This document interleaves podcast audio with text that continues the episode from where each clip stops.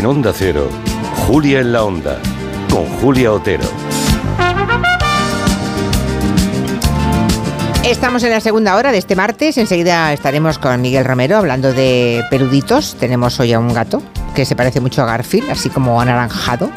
Eh, tenemos también a los economistas ya sentados, al profesor Gonzalo Bernardos, profesor de, Economía de la Universidad de Barcelona. Buenas. Muy buenas tardes. Tenemos a Javier Díaz Jiménez, profesor de Economía de IS. Buenas, Javier. Hola, buenas tardes. ¿La que has liado, pollito? La que he liado sin ninguna intención y sin ni comerlo ni beberlo. De verdad, yo estaba durmiéndome en la sexta explica y me hicieron una pregunta y contesté. Ya, ya, ya. Es lo que tiene la sinceridad, ¿verdad? Que a veces. Bueno, enseguida estamos, enseguida estamos con eso, pero antes. Pues eso, que estaba Javier Díaz Jiménez el otro día en la Sexta Explica, el espacio que hacen en la Sexta los sábados por la noche. Yo la verdad es que no lo estaba viendo en directo, pero al día siguiente de pronto abro redes sociales y veo que hay un lío y bueno, porque había una estudiante de periodismo que se quejaba de su precariedad y creo que Javier Díaz Jiménez le dijo que había escogido mal la carrera, que claro, que vamos a escucharlo. Y soy una persona universitaria con un máster, estoy estudiando mi segundo máster, tengo 26 años, periodismo. Ah, periodismo. Has elegido una carrera que no tenías que haberla elegido. Te has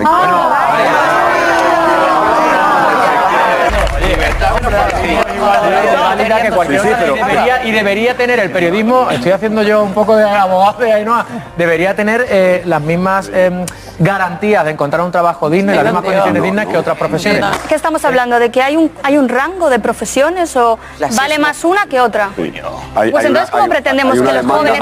Hay, una demanda de trabajo para periodistas y hay una demanda de trabajo para ingenieros. Si fueras ingeniera mm, mm, en Sería una mala ingeniera. Sería una mala ingeniera. La que se lió. Bueno, el, tema tú defendías, Javier, que bueno, en la ley de la oferta y la demanda hay muchísimos más periodistas que medios de que lugares, que puestos de trabajo para cubrir, ¿no? Claro, y que, y que, y que uno cuando decide a mí, a mí me parece que tener que elegir una carrera o una orientación profesional o el resto de tu vida a los 18 años es un verdadero disparate, ¿no? Pero, pero una vez que ya estás aquí y que tienes que decidir muy pronto cómo te especializas y qué va a ser el resto de tu vida, no tener en cuenta la empleabilidad de lo, de lo que vayas a estudiar me parece verdaderamente disparatado. Nosotros en mi época todos queríamos ser Félix Rodríguez de la Fuente y todos queríamos estudiar biológicas, pero, pero tú sabías que como estudiaras biológicas no ibas a trabajar de biólogo de ninguna de las maneras. Y entonces pues, pues estudiabas económica que fue mi caso. Pero eh, entonces a mí realmente me sorprendió esa reacción de, pues yo tengo un derecho a, tener un empleo de lo que yo quiero hacer, al sueldo que yo digo, en la ciudad que yo quiero. Pues, para mí eso me parece tal disparate, o sea, de, concepto, de por naturalmente que no, y no eres la víctima de nada, lo siento. te has equivocado. a mí, Javier, me parece que se intercruzan varias cosas. La primera es que no solo los periodistas, sino también bastantes ingenieros cobran bastante mal. ¿eh? Ya, pero, eso es otro, pero, eso es otro, asunto. sí, sí, pero déjame que acabe, Javier. a, los 30 años yo conozco personas que como mucho van a cobrar, siendo ingenieros, 2.500 euros. Pero sí que te puedo dar la razón en una cosa, porque es mi proceso de decisión cuando tuve, cuando tuve que hacer, hice la selectividad y a dónde iba. Y la idea era básicamente que yo lo que buscaba era ganarme bien la vida e intentarlo y, que, una profesión que me permitiera ganarme bien la vida. Claro, ah, cuando decides, tienes que decidir entre lo pragmático o lo idealista. Y lo que sucede, Javier, es que en el periodismo es que la inmensa mayoría se ve en la televisión presentando un programa en prime time considerando que eso es muy fácil. Y esto es un sueño. Lo estáis arreglando entre los dos. No, es que, es, que, es, que, no, no, no. Que, no hay nada que arreglar. No, lo que ocurre, fijaros, sí, no, pero fijaros, entrevistando me ha pasado muchísimas veces, entrevistando a actores, actrices, directores de cine, pintores, sobre todo todo lo que es la rama artística sobre todo la rama artística, más que, mm, eh, más que el resto de humanidades, ¿no? Lo que me he encontrado es que los padres siempre se llevan un disgusto, sobre todo cuando hay una familia de abogados, ¿no? Que de pronto el niño va a ser actor. Hay un enorme disgusto, salvo que el niño triunfe y de pronto se callan todas las bocas. Quiero decir que si todo el mundo hiciera lo que decís vosotros, todos renunciarían de entrada a profesiones que les gustan y a las que se quieren dedicar. yo no digo esto, yo digo que cuando tú eliges ser actor, has de ser eh, Consciente muy de que puedes pasar hambre. De las Exacto. posibilidades Ya. escasas que tienes de llegar a Hollywood o de ser Antonio Resines en España. Tienes escasas posibilidades y si te la juegas, te la juegas. Ya. Yo lo que, lo que Pon, me pon de ejemplo, ¿eh? Sí, o de, sí. Lo que me gustaría es que el, cuando uno tiene 18 años hiciera una elección consciente. Ya. Sabiendo de los- los- los- los- las ventajas y los riesgos. Que si a los 18 años no sueñas, nunca vas a soñar.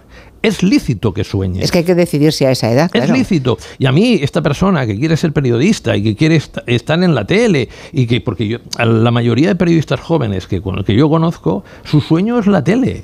Eh, es lícito que sueñen, pero que esto tiene unos riesgos y han de ser frecuentes que posiblemente cuando vean que en la tele no hay manera que se vayan a la comunicación empresarial, que paga muy bien. Las personas que pueden ir de periodistas a comunicación empresarial no es tan creativo, para mí es bastante soso, pero pagan bastante Bueno, bien. eh, Mira, sí. es como si mi, si mi hijo, si mi hijo pequeño que tiene on- 11 años me dice, dice que quiere ser actor. tenista, no, tenista profesional, yo Sí. le digo, mira Bruno, eh, lo que me estás diciendo es que es que te compras que vas a ser profesor de tenis, porque uno de cada mil son tenistas profesionales y los otros 999 niños igual que tú que empiezan, que juegan y que ganan el campeonato de España infantil son profes de tenis y pasan el resto de su vida en un, en un club de tenis pasando bolas a otros niños que sueñan con ser tenistas profesionales. Y ya está. ¿Y ¿Quieres ser tenista? Pues inténtalo. Pero, pero vas a terminar de profe de tenis. No pasa nada. Pero, pero Sí, luego, no, luego no protestes. Quiero decir, lo has elegido y yo, yo- ya está. Bueno, Ya. intentaría- intentaría- Pero luego sale Rafa Nadal, ¿sabes? Sí, claro, Claro. claro. Y, que cuando, mira, y cuando, cuando ganó, esto se lo escuché contar a Tony, cuando ganó Rafa Nadal el campeonato de España, eh, lo estaban celebrando con la familia y, y- y Tony Nadal le leyó 25 nombres y le dijo, ¿cuántos conoces? Y Rafa conocía de- a dos, a Correia y a no sé cuál otro. Y le dijo, mira, todos han ganado el campeonato de España, igual que tú. Todos han celebrado que el niño ha ganado el campeonato de España, igual que tú. De los 25 conoces a dos. Pero, Julia, ¿Tú dónde vas a estar dentro de, no, de- dentro de Ya. 10 años? O sea, vas, vas a ser uno de... Y ya está. Y, Ah. y eso es genial, porque, porque Rafa Nadal le- seguro que le motivó todavía más. ¿no? Mira, O sea, de- no mira hay una cosa que es fundamental en esta vida, es saberse conformar. Es luchar por lo que quieres. Sí, pero también escoger en base a la empleabilidad o al puesto de trabajo es muy triste, ¿no? Oye, No. O sea, tienes que escoger lo que te gusta, porque Pero, probablemente Julia, lo que te gusta te- es lo que te hará, lo que, te voy te- a pon- lo que te- más te capacitará para ser te el voy, a mejor. poner, te voy a poner un ejemplo. A mí me ofrecieron en la universidad ser profesor de economía, pero a mí me gustaba la contabilidad y la, y la administración de empresas. Lo cogí como un loco. Me pareció una oferta bestial y ya me adecuaría yo al puesto de trabajo. Y oye, no puedo decir que me lo haya pasado mal. Me he divertido muchísimo. Disfruto todos los días de mi profesión. Entonces, aquí hay un pensamiento positivo de estos del desarrollo personal que te dicen, si lo deseas mucho, mucho, mucho, mucho, lo conseguirás. Pues no. Por aquí dice muchos oyentes que no se pueden nunca confundir los deseos con los derechos. Bueno, Exacto, y tienes razón. mm, sí, y, y la vocación, preguntan otros, bueno, claro. Si, si tienes vocación y no te puedes ganar la vida, lo utilízalo como un hobby. Sí, Por pero si ejemplo, te puedes ganar la vida y haz- no te gusta lo que haz- haces, acabas siendo un petardo también. Haz lo que más te guste que te permita vivir Ya. como te gusta vivir. Pero, porque hay, hay vidas de mil, de dos mil, de tres mil y de, y de mu- de cualquier número. Haz lo que más te guste con, re- condicionado a que, a que vayas a tener una vida, pues, no sé, desahogada, suficiente, a, a que- a co- que te vayas a conformar con el pack, porque el pack no viene con esto me gusta y esto no me gusta. O sea, y a- ¿y mí qué? O sea, por- por- no, es, no es muy relevante si te gusta o te deja de gustar. No tienes que ser un pro de lo que te gusta. Puedes escribir novelas en tus ratos libres si, si te gusta escribir. No, no, no, no- tienes que convertir eso en una profesión porque no te va a dejar ganar lo suficiente, lo que a ti te parezca que es lo suficiente. Julia, todos somos cracks en algo. El problema Hay que buscarlo, claro. es que eso que tú eres crack no lo detectas y te pones a hacer una cosa que te gusta,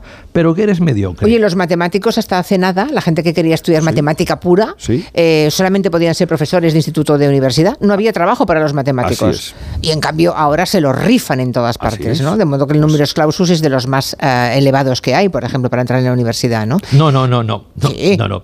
Física y matemáticas, la doble. eh, La de- doble- la doble, de física y matemáticas matemáticas es casi como medicina, sí, ¿eh? pero Julia, esto tiene, esto, tiene, esto tiene trampa porque ofrece muy pocas plazas. Ya. En matemáticas puras, eh, si la memoria no me falla, en la Universidad de Barcelona no es de las carreras más difíciles para entrar. Para entrar, para sacársela luego, sí. Eso es otra historia. Bueno, en fin. Para sacarla es tremendo. Que hay que estudiar lo que uno buenamente, lo que tal, y luego pues trabajar de lo que se pueda. Eso es un poco. o, elegir, o elegir teniendo en cuenta. ya, ya. a mí me parece. Vamos a ver, si tienes que priorizar ganarte la vida o, hacer algo que te guste, pues yo creo que, la, que, ganarte la vida es, es, es más Sí, pero fíjate, hay un oyente, mira qué interesante, que dice, si realmente quieres ganarte la vida, dice este oyente, hace albañil, fontanero, cerrajero, electricista, nadie quiere serlo ya, ya escasea y todos necesitamos albañiles, fontaneros, cerrajeros, electricistas. no te quepa duda. Claro, pero si tu hijo te dice que quiere ser albañil, ¿qué le dirías? No le contarías lo de los mil tenistas, pero algo le dirías también. Julián, no, le diría que, ahora mismo encantado y feliz. rotundamente nada que objetar.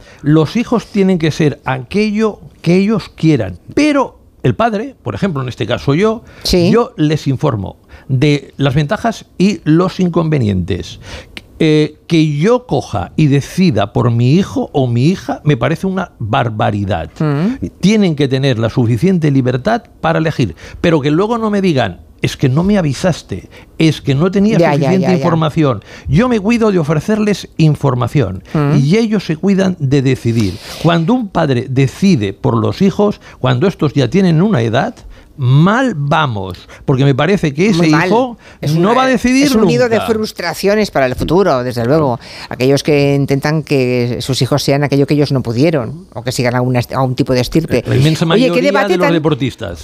déjame la última, es mucho mejor que se equivoque, yo os lo digo siempre, os lo digo a Chris, es mucho mejor que se equivoque Bruno que que, acierte, yo. Mucho, mucho mejor para él. Él solo va a aprender equivocándose, aceptando las consecuencias de sus errores y volviéndolo a intentar al día siguiente y volviéndose a equivocar, ¿no? ¿Y para qué quiero acertar yo por él? Tiene que acertar él por él o equivocarse él por él, ¿no? Hay una frase de Margarit Jursenar que leí ayer que me encantó, eh, que era, si eh, aciertas muy temprano, muy pronto, es casi peor que equivocarse.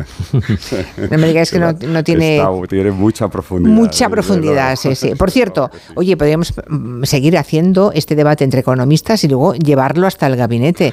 ¿No sabéis la de, em, la de tweets que estoy leyendo? La cantidad de, em, historias en las redes sociales ahora mismo. Dice otro, siempre digo que es más fácil que te guste lo que hagas a que hagas lo que te guste. Muy bueno, muy, muy bueno, muy, bueno. Muchas felicidades. Esta es una gran filosofía de vida.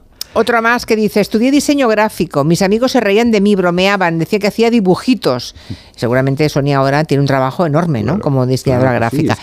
Bueno, en fin, que hay aquí mensajes para seguir toda la tarde. Oye, me lo planteo esto, ¿eh? De, hacer un gabinete sobre este asunto. Mira por dónde, Javier. Yo, encantadísimo, cuando quieras. Otro más dice, soy calderero, un oficio que está en peligro de extinción. Mi hija es camarera y le digo que ella que es camarera sea la mejor y que los restaurantes se la rifen. es que es esto. muy buena, es lo mismo que yo he dicho antes tienes que intentar triunfar a lo grande en lo que elijas.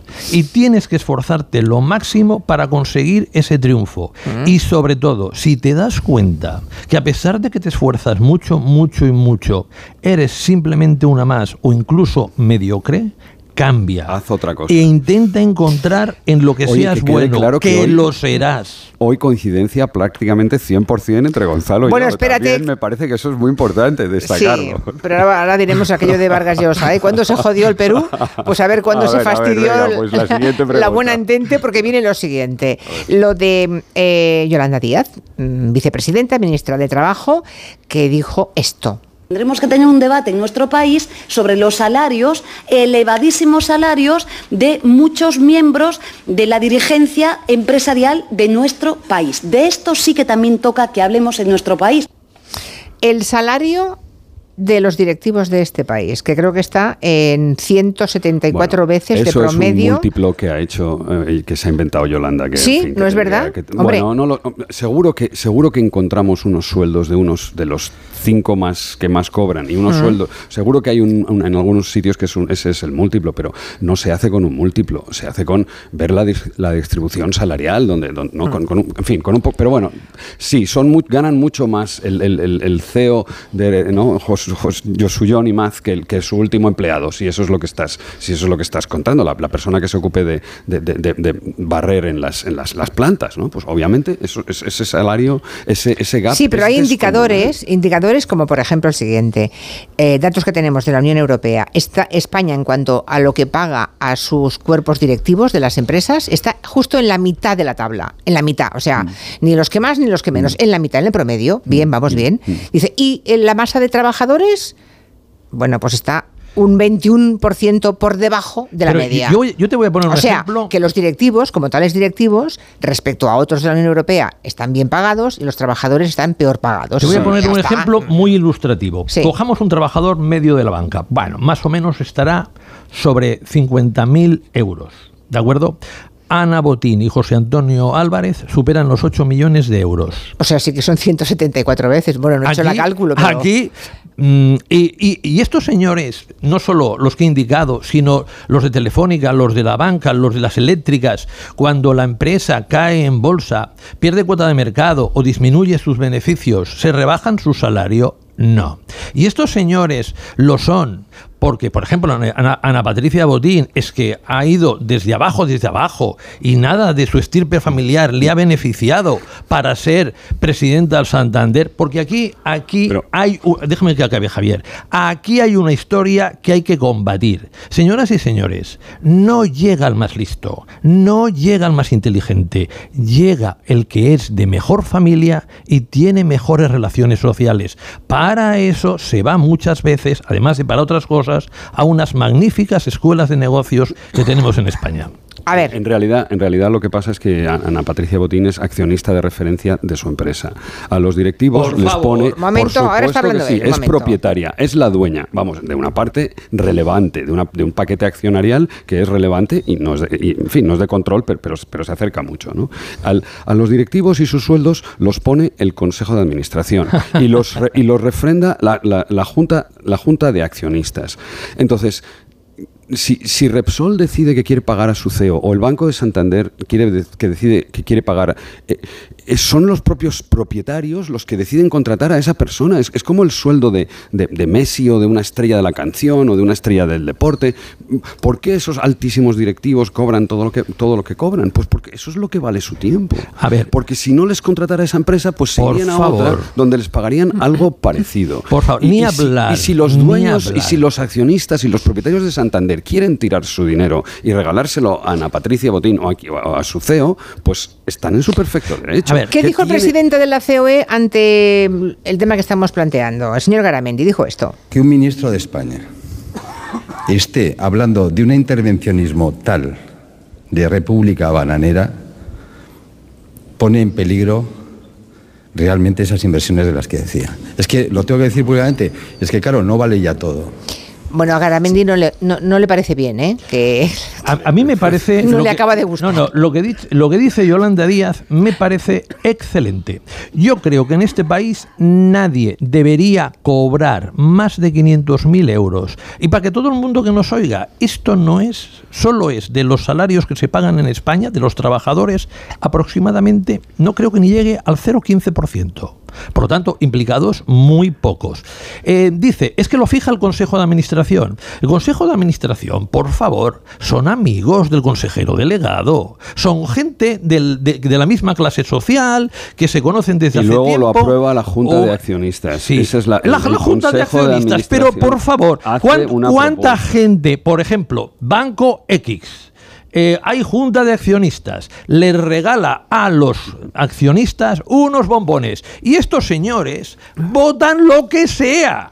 Déjame, déjame, que diga lo que a mí me parece que sería estupendo. Ahora el otro. A mí me parecería estupendo que no saliera nadie del sistema educativo español si su, tiempo no valga más que el salario mínimo interprofesional, lo pongas donde lo pongas. Y por arriba que ganen lo que quieran. A mí me preocupa mucho más los sueldos, los sueldos más bajos de la distribución, que los sueldos de arriba que me dan exactamente igual.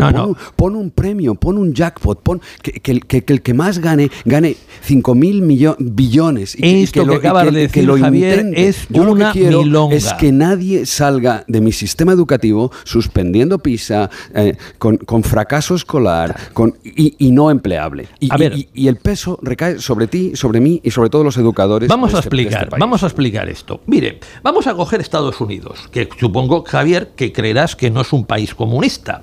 Entre el 1945 y 1963, la tasa a los que ganaban más fue, fue del 91%. Pero entonces, años más tarde... ¿Ganaba un par- más a qué te refieres? Que- los- la parte alta del, la parte, La parte alta, alta. el- la tasa impositiva más alta a los directivos de Sí, las sí. grandes empresas era del 91%. ¿eh? Y aquí teníamos gobernantes republicanos y gobernantes demócratas. Entonces, eh, ¿qué sucede? Pues que llega el neoliberalismo en los años 80 y el neoliberalismo dice, hay que bajar los salarios de los trabajadores porque generan inflación. Y lo de los ejecutivos, no. Estos no, estos que suban lo que haga falta. Y a mí, si un señor dice, mire, yo eh, me quiero subir el salario un 10%, un consejero delegado, yo estoy muy de acuerdo. Siempre que le sube a la plantilla el 10%. Desde mi perspectiva, nadie debería cobrar como directivo más de 10 veces lo que cobra el trabajador mediano.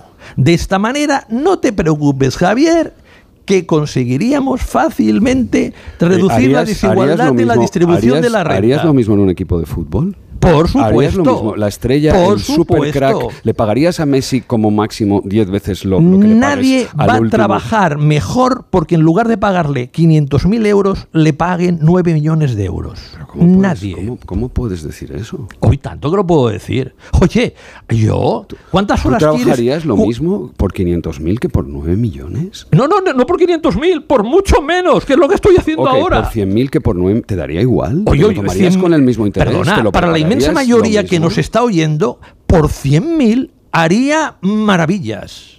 Y tendría una Pues justo- implicación pues está, pero eso es- bestial. Eso, es justo lo contrario a lo que has dicho. No, no, no, no. El- oye, los directivos de ahora son mucho mejores que los directivos de 60 años atrás, ni hablar.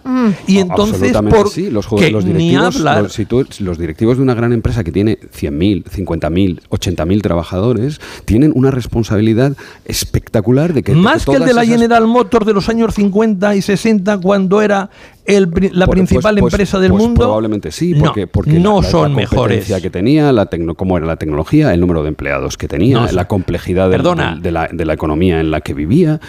Ah, No, pues yo, yo claramente me parece que, No, que no. un, alto directivo, yo, yo no los envidio, pero, pero porque, no, porque no me gusta su vida. No Pero salario, venga, o sea, su hombre, salario- venga, hombre, que Javier, tú y yo sabemos lo que trabajan. Venga, hombre, que, oye, un alto directivo, un alto directivo No, espera, ha sido... espera, Gonzalo, deja que te digas tú. Tú y yo ha- ha- sabemos ha lo que trabajamos mi- tú y ha yo, sido- pero no lo que no, trabaja no, un alto directivo eh, eh, ha sido Miguel Blesa, porque le hacían las declaraciones de renta a Aznar. Un alto directivo ha sido Francisco González, porque le, caía bien porque era tan adusto como Aznar. Ya, pero eso es quizá y más- un alto directivo ha sido eso- Villalonga, porque era compañero del colegio de Aznar. ¡Viva la, meritocracia! Pero ese es un ¡Viva problema- los compañeros de colegio! Pero ese es un problema de la política, no de la empresa, diría yo. igual, Hombre, de igual. Eran de las puertas- cajas de de, ahorro. puertas bueno, giratorias Claro, las claro, cajas. claro. Igual, claro. si tú tienes un padre que ha sido un gran directivo, tú, aunque no sepas hacer con la O con un canuto, Tienes mucho tienes- mérito. es decir, Mérito y añadido. No voy a decir la escuela de negocios, pero en una determinada parte de España, Sí. para aquellos hijos que no eran capaces de entrar en la universidad pública, y estamos hablando de los años 50, se creó una escuela de negocios para que pudieran tener un título. Bueno, Ay, hoy os habéis enganchado con todo, ¿eh? No, al principio íbamos muy bien. Sí, no, pero principio. oye, además los oyentes están muy encandilados con esta con esta discusión porque están opinando. Bueno, ahora mismo podríamos seguir con ese tema también hasta las 7 de la tarde. Y tanto. O sea, no hay aquí un puñado de temas que tenemos que coger eh, y tirar de ese hilo en cualquier otro momento. Hoy ya no, porque ya no tengo más. Gonzalo Bernardos, Javier Díaz Jiménez. Buenas tardes a los dos. Besos. Un placer. Buenas tardes, Y cuidado. cuidado con lo que dices, Javier. Sí, sí, yo cruzo los dedos. En Onda Cero, Julia en la Onda, con Julia Otero.